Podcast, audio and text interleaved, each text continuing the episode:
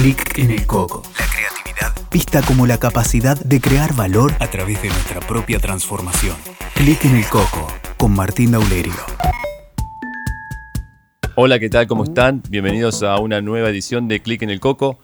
Hoy tengo como invitado a un amigo de la vida y de la profesión, Francisco Caputo, entrenador de potencial humano, para mí uno de los mejores, es una inspiración, un modelo a seguir. ¿Cómo estás? ¿Cómo estás, Martín? ¿Bien? Bien, bien, muy bien. Bueno, habíamos elegido un tema para hablar, ¿no? Porque tenía que ver justamente con el final del año, del, donde habitualmente comienzan a, a haber conversaciones sobre cómo va a ser el año nuevo, cuáles son las nuevas metas, pero siempre aparecen dos limitaciones, dos obstáculos, ¿no? Que son, le llamamos consideraciones, pero aparecen dos consideraciones muy fuertes. El tiempo y el dinero. Tiempo y dinero. Sí, y le llamamos consideraciones para hacerlas propias, digamos, porque muchas veces lo, vemos como obstáculos, los obstáculos siempre están afuera, y si las hacemos propias, las podemos girar, las podemos atravesar, las podemos cambiar, por eso hablamos de, de consideraciones o de conversaciones internas, limitantes, o algo parecido. Si tiempo y dinero son generalmente las dos que se ponen en el medio entre nosotros y lo que queremos lograr. Uh -huh. Normalmente, eh, por ahí nos contamos de que, eh, que el tiempo, o más precisamente el, el dinero no es tan importante, pero cuando hacemos la pregunta de, bueno, entonces, ¿qué es lo que te impide obtenerlo? No tengo plata. Sí, no tengo plata es quizás la, esa limitación más grande, ¿no? La más grande. Y yo te escuché en varios entrenamientos que te vi y hay una conversación sobre el dinero que es muy poderosa que haces, que das un par de ejemplos que dan vuelta nuestras, justamente nuestras creencias limitantes en cuanto a cómo conseguir dinero o cuán difícil es conseguir dinero. Sí, a ver, generalmente creemos los seres humanos que necesitamos tener determinadas cosas para lograr determinadas metas. Y eso es una perspectiva. En los entrenamientos hablamos de esa perspectiva de tengo, uh -huh. dado lo que tengo, hago determinadas cosas, y dado lo que hago, entonces soy de determinada manera. Y eso es una perspectiva que en los entrenamientos trabajamos para dar la vuelta, para girarla. Eh, el dinero no, no tiene por qué ser el limitante. Eh, en nuestra mente muchas veces es el dinero lo que nos falta para, pero siempre decimos en los entrenamientos que no hay nada que se pueda comprar con dinero que no se puede comprar con confianza. Maravilloso, eso me parece maravilloso, esa, esa conversación o ese título. Sí, y no es obviamente que vamos a comprar un auto y sacamos de bolsillo confianza, porque obviamente no se trata claro. de eso, sino de preguntarnos realmente por qué es que no tenemos dinero. Uh -huh. Y muchas veces es porque nos falta confianza en nosotros mismos. La, la, persona confiada, realmente confiada, tiene la capacidad, la competencia para crear el dinero. El ejemplo que siempre ponemos muy práctico es eh, si querés juntar 1.500 dólares para irte a Nueva York. Claro, el que es mucha plata. Que es mucha plata. Uh -huh. El problema es el dinero o la confianza. Quizás si, te, si, tuvieras la confianza podrías generar el dinero. Hay millones de mecanismos para lograrlo. Uh -huh. El que ponemos como ejemplo muy rápido es el de las, el de las rifas. Las rifas. Uh -huh. No puedes vender 1.500 rifas de un dólar. Y si 1.500 son muchas, no puedes vender 150 rifas de 10 dólares. 150 rifas son las personas que trabajan en la empresa donde trabajas. Quizás. Claro. Quizás no es el tema del dinero, sino que nos falta confianza para vender las rifas. Para crear las oportunidades claro. del dinero, sí. Uh -huh. Incluso, incluso nos falta confianza para pedir muchas veces. Uh. Hace poco puse un ejemplo muy, muy Yo trabajo mucho en, en Barranquilla. Mm. Y cerca de Barranquilla hay dos playas muy lindas que todavía no conozco. Eh, está Santa Marta y mm, Cartagena. Claro. Son dos playas muy bonitas de Colombia.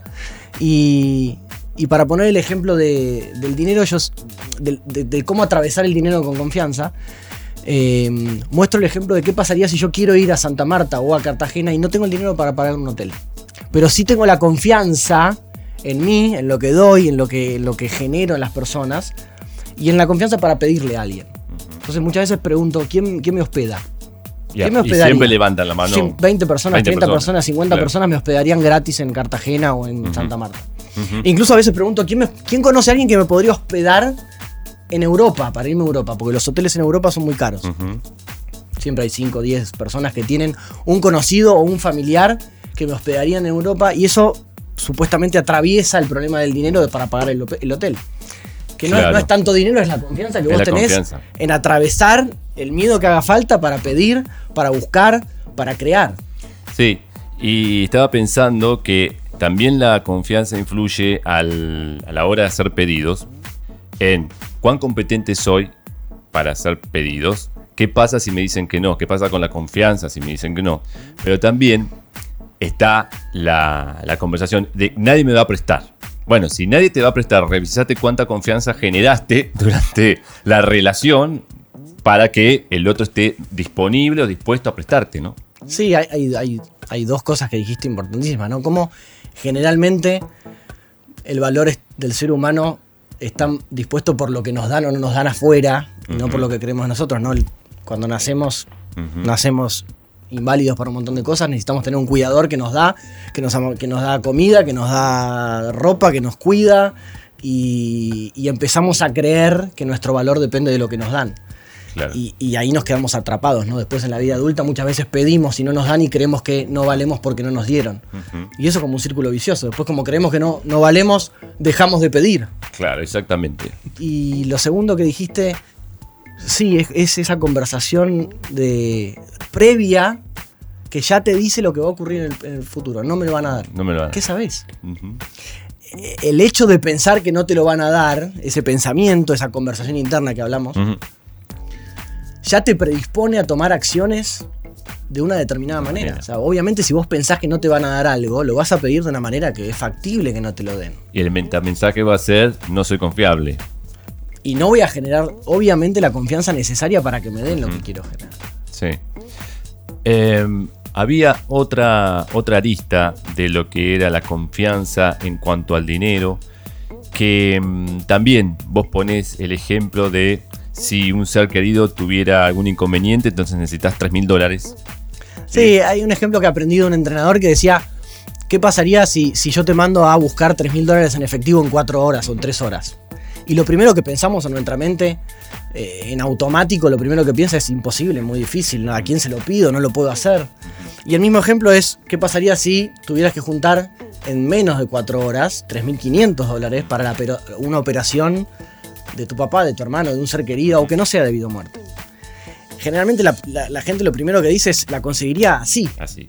Y no es que mágicamente salís a la calle a buscarla y te aparecen los 3 mil dólares en el bolsillo. Haces lo que tengas que hacer y sobre todo sos la persona que se requiere. Confías en vos, en tu capacidad de, en tu competencia de, y, y- y lo generás. Y lo generás. Sí, eso me, quedó mucho con un entrenador que lo aprendí en, en mis primeros pasos. Sí, y mm, eso, desde mi punto de vista, está relacionado a un paradigma, ¿no? De cómo el dinero lo legitimamos y tomamos riesgo para obtenerlo para escapar de la muerte y qué poco lo tenemos disponible para entrar a la vida y al disfrute, ¿no? Porque a veces, si te dicen, bueno, pedí prestado para irte de viaje, ¿cómo? Es un desubicado, es una falta de respeto. Ahora, si lo pedís para, para una operación, por ejemplo, para atender a algo de salud, Está más lo cual, claro, es legítimo, obviamente, porque la salud es importantísima, pero es como que nos da como cierto alivio, ¿no? Sí, ahí lo que podemos hacer es preguntarnos qué interpretamos por vida y qué interpretamos por muerte. Mm, ¿no? Porque muchas veces en los entrenamientos de potencial humano que motivamos a la gente y, y apoyamos a la gente a generar una estructura mental que, que los acerque a la vida que quieren lograr, estamos interpretando que esa vida que quieren lograr es la vida. Pero mucha, mucha gente no lo ve como vida, el, el futuro impredecible o algo, un resultado extraordinario, lo ve como algo imposible que no es parte de su vida. Entonces quizás ahí el empezar a preguntarnos qué es la vida para nosotros, una pregunta medio filosófica, pero que nos puede apoyar a empezar a alinear lo que nosotros queremos con la vida. Y con lo del dinero es muy gracioso porque siempre en general, y a mí también me pasa, pensamos que el dinero es como mucho más traba que el tiempo, cuando desde otra perspectiva no es tan así. El- El tiempo es incomparable. claro. Tenemos 24 horas. Y el dinero no existe. Se crea. Claro. Es, es ilimitado. Es ilimitado. Está relacionado con el tipo de ser humano que sos. Por eso, desde la perspectiva que hablamos al principio, de, de- de girarla, en vez de, tener para hacer y para Ujú, el girarla a, bueno, ¿por qué no nos preguntamos quién estamos siendo en este momento? no? Claro. Porque desde ahí vas a poder conseguir. Hay gente que lo hace, ¿por qué vos no? Y no es lo que hace, es, hay gente que es de determinada manera que logra determinados de resultados. resultados. Lo del dinero, tenemos muy aparejado el dinero, esto también lo hacemos en entrenamientos, Sí. muy, muy, muy alineado el dinero con, con ser de determinada manera. Cuando Ah. tenga dinero voy a ser Poderoso. poderoso, Mm, solidario. mm. Libre. Me causa gracia porque hablando de, de conversaciones y de pensamientos alineados con el dinero, cuando pregunto quién conoce mucha gente que, que tiene dinero y no es solidario, toda la gente levanta la mano. Yo, yo, Yo. Mirá cuán alineado tenemos como que el, el dinero es malo, ¿no? Seguramente. Sí, está esa. El esa que tiene dinero no es solidario. El que Sí. es pobre sí. ¿Por qué? Sí. Hay gente pobre muy Sí, solidaria, hay gente con dinero muy solidaria. No tiene que ver con, con el dinero, sino tiene que ver con lo que sos. Sí. Y cómo esta mm, relación poco amigable con el dinero, ¿no? Que es muy de nuestra idiosincrasia, eh, hace que obviamente determine contextos de escasez. Porque si yo considero que el dinero es malo o que el dinero es basura, entre comillas, yo a la basura la saco de mi casa, no le abro la puerta para que entre. ¿no? Entonces, ya de- hasta energéticamente, la relación que establecemos con el dinero es de, de que se vaya, más de que, que se aproxime, que, que entre a la vida, ¿no? Sí, un entrenador alguna vez me dijo que el dinero es simplemente un amplificador. De lo que sos. Por eso quizás tiene mucho sentido y está muy de moda ahora el, el coaching, los entrenamientos de potencial humano o el trabajo interno, la reflexión, la introspección, porque nos estamos empezando a dar cuenta que eh, se trata de lo que somos, no de lo que tenemos. Claro. Y, y si realmente potenciamos lo que somos, adentro, interiormente, afuera se va a ver reflejado. Sí. Eh, bueno, esto habla de, un paradigma, ¿no? Un paradigma en el cual crecimos y es transparente para nosotros el de tener, hacer, ser, ¿no? Eh, y ese paradigma se ve reflejado también en la importancia que le damos al hacer y la técnica, ¿no? Todo es el cómo, la estrategia, el tip, qué tengo que hacer para llegar a tal cosa. Y vivimos en un mundo cada vez más incierto, con más acelerado en los cambios, y lo que aprendí a hacer hoy, en poco tiempo puede resultar obsoleto. Mira, hay un dato que, es, que, que tiene que ver con lo que estás diciendo, que yo uso mucho. Mm. Hay un estudio que dice que todos los chicos de 18, 19, 20 años, a lo largo de su vida, van a tener 7 trabajos. Van a cambiar 7 veces de trabajo. No todos, pero en promedio Mm. van a cambiar 7 veces de trabajo. De esos 7 trabajos, 5 no existen Claro, hoy. claro, no existen todavía. Son como, como si hace 20, 30 años a alguien le hubiesen dicho que vas a trabajar en un Uber. Claro. Te hubiese dicho, ¿de qué estás hablando? ¿De qué estás hablando? Bueno, lo mismo para el futuro. Los próximos siete trabajos, cinco no existen. Si vos te entrenás solamente en el hacer, en el contenido, en las técnicas, lo que hoy sepas hacer, que puede ser que sirva, que sea importante, dentro de unos años no va a servir más. Incluso hoy ya, si yo, tuviera- yo tengo que contratar a alguien, un empleado, miro la hoja de vida o el currículum, sí, lo miro, para algo básico. Sí. Pero lo más importante es conocer a esa persona y ver qué me genera. Una persona que tenga un currículum muy grande, con muchas técnicas, haber aprendido mucho el hacer, pero que no me genera apertura, confianza, amabilidad, eh, ternura, eh, compromiso, Sí. responsabilidad. Sí, todas habilidades blandas, digamos. No sé cuánto voy a tomar a esa persona por sobre la que sí me genera apertura, compromiso, responsabilidad, pasión, aunque no sepa hacer determinadas Claro, por cosas. eso se aprende más fácil. Es mucho más fácil aprender algo de- del hacer. Del hacer. Te pones a leerlo, lo practicas un poco. Hay algunas Sí. cosas mucho más técnicas y más complicadas, pero, pero es mucho más difícil trabajar el ser. Sí, de hecho hay un estudio que creo que es del Banco Mundial que dice que las tres competencias para el futuro que viene son creatividad, flexibilidad y capacidad de resolución de problemas. Lo cual son todas este, cualidades del ser. Ser flexible, ser creativo, ¿sí? tener la capacidad de ver y conectar las cosas de manera nueva para innovar y solucionar problemas. Por eso nuestra invitación desde nuestro lugar, nuestro trabajo, nuestra pasión, lo que hacemos, nuestra vocación, esa, esa es invitarte a que trabajes y trabajemos en nuestro ser. En nuestro ser. Yo, desafío a la gente siempre a, hablando del ser, ¿no? A que me, me digan una persona en el mundo que exista, Mm. que sea poderosa y que tenga problemas de dinero. Porque siempre hablando del dinero digo que el problema nunca es el dinero, es quien está haciendo en este momento. Eh, siempre desafío a la gente. Tráeme una persona, un ejemplo en el mundo. Mm. En los 7.500 millones de habitantes que hay en el mundo, una persona Que tenga que problemas. tenga problemas de dinero siendo poderosa. Claro, Problemas de dinero, no digo multimillonaria. claro. Y la gente siempre levanta la mano y dice, sí, yo conozco un montón, yo conozco un montón. Y, la- y yo lo desafío eso. ¿Por qué? Decime a quién.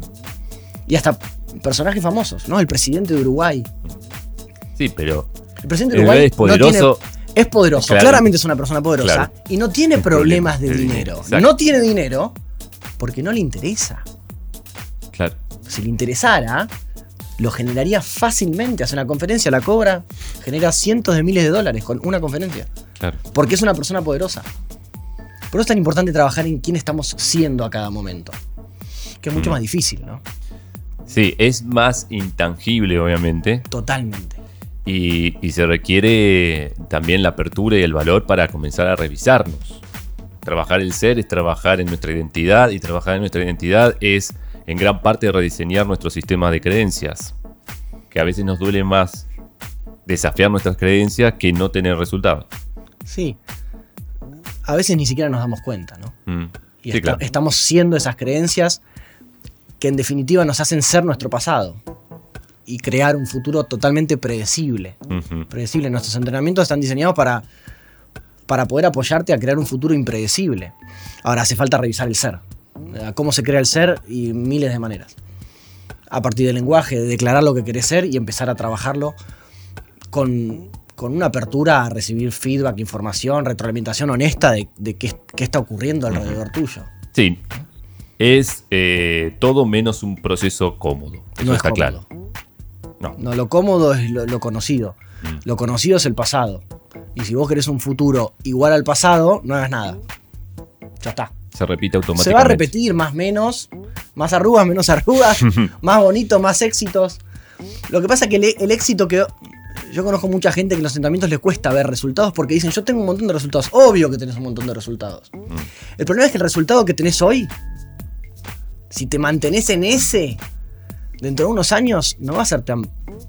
Sí, va, va a ser lo que hoy es bueno, en unos años va a ser regular. Pensar en una persona de 25 o 30 años que gana X salario hoy y está contento con su salario. Si le preguntas si dentro de 10 años ganaras lo mismo, ¿cómo Claro. te sentirías? Bueno, acá en Argentina el próximo Bueno, claro. sería. Pero bueno. Y eso es algo que escuché en el, en el entrenamiento de Tony Robbins. Bueno, vos estabas ahí, a unos metros. Que él decía, o dice, que una de las cualidades que requiere una persona para ir hacia lo extraordinario es hambre. Donde te conformás, ok, lo que hoy era muy bueno, mañana va a ser regular, lo que hoy es excelente va a ser muy bueno, pasado bueno, traspasado regular y así. Sí, el, conformismo y la resignación muchas veces nos bloquean a crear algo. Lo que pasa es que están atados también a, a todo lo que pensamos, ¿no? Todo lo que pensamos. La mayoría de las veces no nos ponemos un montón de metas que nos generen hambre, pasión, porque creemos de antemano que no están disponibles para nosotros, que no somos capaces de lograrlos, que no, no va a pasar, que en este país, que en este mundo, Sí. que el dinero, que el tiempo, etcétera, etcétera. Cuando quizás podemos empezar a desafiar todo eso. Sí, también hay una conversación limitante que me aparece cuando hablamos del de un contexto de poder personal donde cada uno va por lo que quiere, que es no hay para todos, no hay suficiente para todos. Y el tema es que no todos queremos lo mismo. Hay para todos porque no todos queremos lo mismo. Y si cada uno obtiene lo que quiere, vamos a estar en ese en esa panacea o, o esa utopía, no panacea, de vivir en paz, porque nadie requiere golpear a nadie, aplastar a nadie para tener lo que quiere. Totalmente. Bueno, Fran, un placer tenerte en Click en el Coco. Hemos tenido esta charla con Fran, tomando cerveza y comiendo pizza, un montón. El placer es mío, gracias por la invitación. Eh, para mí, a- aparte de un colega y la persona que aprendo permanentemente, sos un amigo, así que es un placer estar acá, volveremos. mejores, mejores, más estudiados.